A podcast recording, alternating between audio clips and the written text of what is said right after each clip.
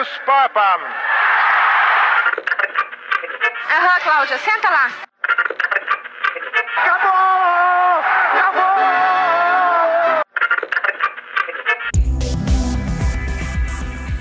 Agora na Rádio Web UFN, você ouve Rádio Blog, um programa que reúne podcasts produzidos pelos acadêmicos do curso de jornalismo da Universidade Franciscana.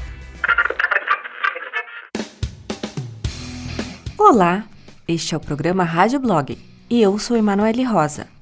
Hoje vamos rememorar os podcasts produzidos pelos acadêmicos do curso de jornalismo da UFN da disciplina de Rádio 1. O podcast que vamos ouvir foi produzido pelo acadêmico Gabriel Oliveira. Ele traz curiosidades sobre as sereias. Vamos conhecer um pouco mais sobre o assunto?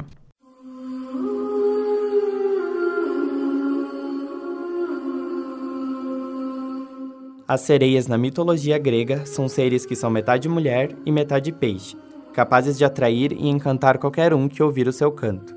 Mas por que motivos as sereias atacariam os humanos? O principal alvo das sereias são os pescadores e, antigamente, os piratas.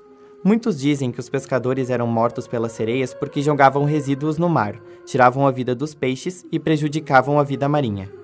Existem várias versões de assassinato cometido por sereias. Algumas contam que elas matavam e comiam os humanos, outras que somente os afogavam para pararem com o que faziam com o seu território. São encontrados diversos mitos sobre as sereias. Na Grécia Antiga, a maioria diz que as mesmas seriam mulheres que, de alguma forma, insultaram Afrodite, deusa do amor e da beleza, e foram castigadas e obrigadas a viverem numa isolada ilha na forma de mulher-peixe. Há também pessoas que juram ter avistado estes seres enquanto estavam próximas ao mar.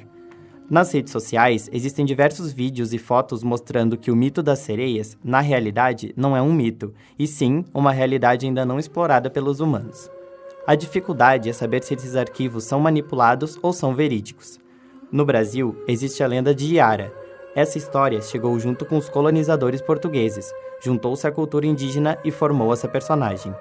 Sua história não é diferente dos outros contos ao redor do mundo. O mito das sereias está relacionado aos sonhos de amor ideal, que pode ser fatal. Para a Rádio Web UFN, Gabriel Oliveira. A acadêmica Evelyn Bittencourt produziu um podcast informativo sobre a produção de vários jogos para o público feminino no Japão. Vamos acompanhar?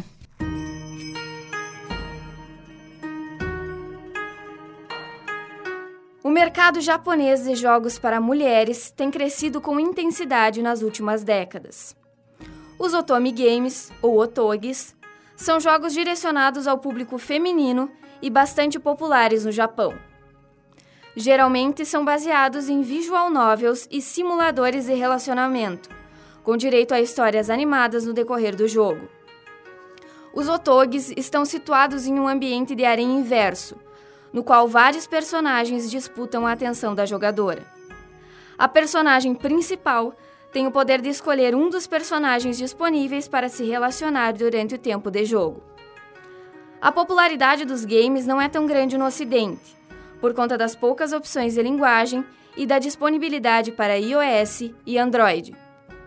As empresas Voltage e Cybird começaram a mudar esse cenário a partir de 2014, ao lançarem mais de 30 otomes para aparelhos celulares e disponíveis em inglês. Mystic Messenger é um dos jogos mais influentes da atualidade. Foi lançado em 2016 pela empresa sul-coreana Sheritz, com opções de linguagem em inglês, espanhol e coreano. Ele possui o formato de um aplicativo de mensagens como o WhatsApp e possibilita o contato com os personagens através de ligações telefônicas e mensagens sincronizadas com o fuso horário do jogador. Mas e quando a diversão se torna obsessiva?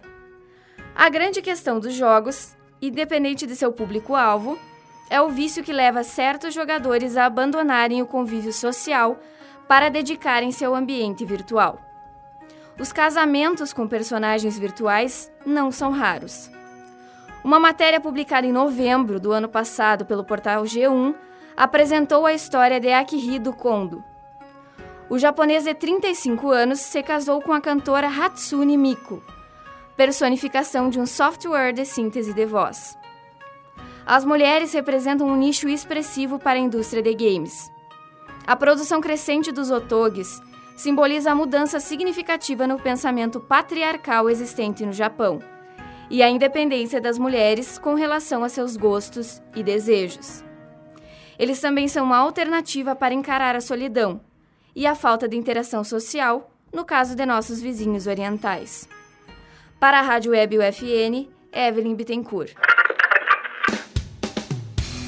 Com a volta do futebol na televisão, mesmo que sem público nos estádios, estamos acompanhando os clássicos dos clubes. O acadêmico Alan Carrion, em seu podcast, traz a história do Esporte Clube Internacional. O Esporte Clube Internacional sempre foi pioneiro no estado do Rio Grande do Sul. Porém, não falo aqui de um pioneirismo futebolístico, mas sim de inclusão. Fundado em 1909 pelos irmãos Pope, o clube contava com a participação de jogadores de classes inferiores. Fato novo para a época, já que o futebol era um esporte pertencente à elite da sociedade. Mais adiante, o Internacional foi pioneiro ao admitir jogadores negros em seu esquadrão. Grande parte dos jogadores da equipe eram trazidos de um campeonato intitulado Liga da Canela Preta, Grandes nomes como Oreco e Tesourinha se destacaram no campeonato e foram contratados pelo clube alvirrubro. Ambos participaram da época em que o clube era chamado de Rolo Compressor, apelido dado pela hegemonia nos campeonatos estaduais.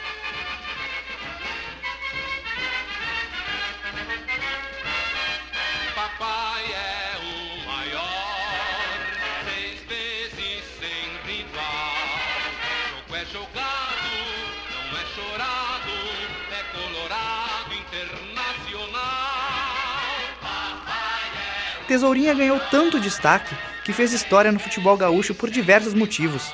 Um deles foi a primeira negociação de nível nacional do futebol gaúcho, quando foi contratado pelo Vasco da Gama. E o segundo, por marcar a história do arquirrival colorado ao ser o primeiro negro a vestir a camiseta do Grêmio. Não somente em feitos esportivos o Clube do Povo foi inovador, as festas nas arquibancadas também fazem parte do currículo do Internacional. Vicente Hall ajudou a criar uma nova forma de torcer, ao fazer uma verdadeira festa nas arquibancadas, com confetes, serpentinas e cantos da torcida.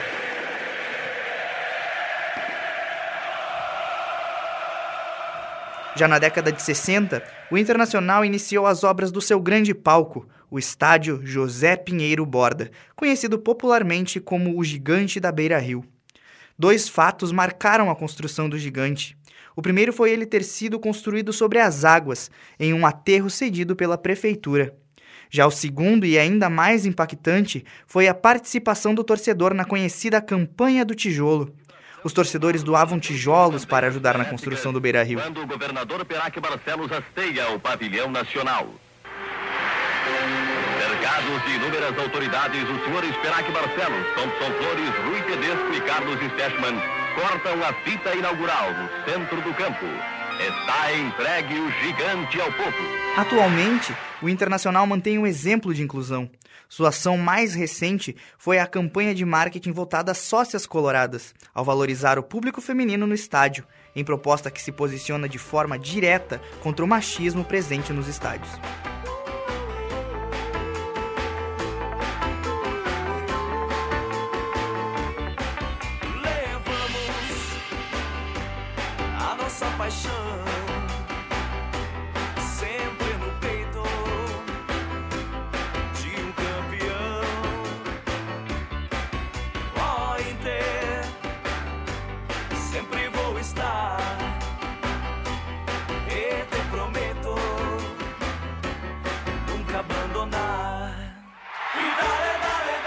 Curiosidades.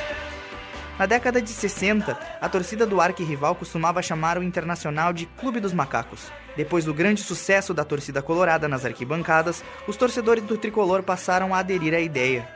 Conta a história que em um Grenal, depois de toda a festa, ao baixar da fumaça, foi aberta uma faixa escrita, imitando o crioulo em mostrando que a rivalidade Grenal sempre transcendeu as quatro linhas. Outra curiosidade marcante: o Internacional sempre foi conhecido como o Clube do Povo. Por ele já desfilaram jogadores de grande técnica e apreço pela torcida, como Falcão, Fernandão, Batista, Carpegiani, Mário Sérgio, Dadá Maravilha, entre tantos outros craques que vestiram a pesada camisa alvirrubra. Mas em sua maior conquista, o Mundial de Clubes da FIFA em 2006, o gol foi marcado justamente por um jogador que não tinha tanta fama mete no Gabiru, criticado, odiado pelo torcedor do Inter, reverte, ele é o teu amor, torcedor colorado, ele é o teu amor, são 10 horas da manhã no Brasil, o dia 17... Adriano Gabiru mostrou ao mundo inteiro que o Internacional sempre foi e sempre vai ser o clube do povo do Rio Grande do Sul. Para a Rádio Web UFN, Alan Carrion.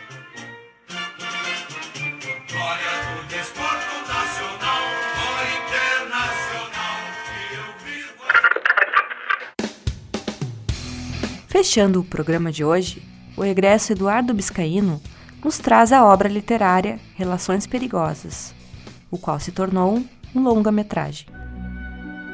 Choderlos de Laclos, escritor francês do século XVIII, queria compor uma obra extraordinária, que fizesse barulho e permanecesse sobre a terra depois que ele morresse. Quando lançou seu livro As Relações Perigosas, em 1782, viu seu sonho realizado. Quase 200 anos depois, a história de aristocratas que constroem paixões proibidas e destroem vidas através de suas cartas chamou a atenção do diretor britânico Stephen Frears. Em 1988, ele transformou a obra de Laclos em um longa-metragem. A obra de Frears conserva em seu roteiro toda a essência do original, bem como sua crítica social, onde uma sociedade de, com poder aquisitivo não busca se culturalizar, mas sim permanecer bela e se deleitar com o insucesso público dos outros. A película foi um sucesso de público e crítica. Sua transposição para as telas, ambientada na França pré-revolucionária, conta com uma estética majestosa. Ela inclui como locações palácios franceses e figurinos dignos da rainha Maria Antonieta. O filme se tornou um marco nas carreiras de seus três protagonistas, Glenn Close, John Malkovich e Michelle Pfeiffer. Foi indicado a sete Oscars e venceu em três categorias: melhor direção de arte, melhor figurino e melhor roteiro adaptado. Em épocas de Instagram e Facebook, onde as aparências são mais importantes que o conteúdo, tanto o livro quanto o filme permanecem atuais. Para a Rádio Web UFN, Eduardo Biscaíno de Prata. Chegamos ao final do programa Rádio Blog. Na apresentação, Emanuele Rosa, produção dos acadêmicos da disciplina de Rádio 1 do curso de jornalismo da UFN. Na central técnica, Alan Carrion e Clenilson Oliveira, com supervisão da professora Carla Torres. Até o próximo programa. Brasil, meu Brasil brasileiro. Habemus Papam. Aham, Cláudia, senta lá. Acabou! Acabou!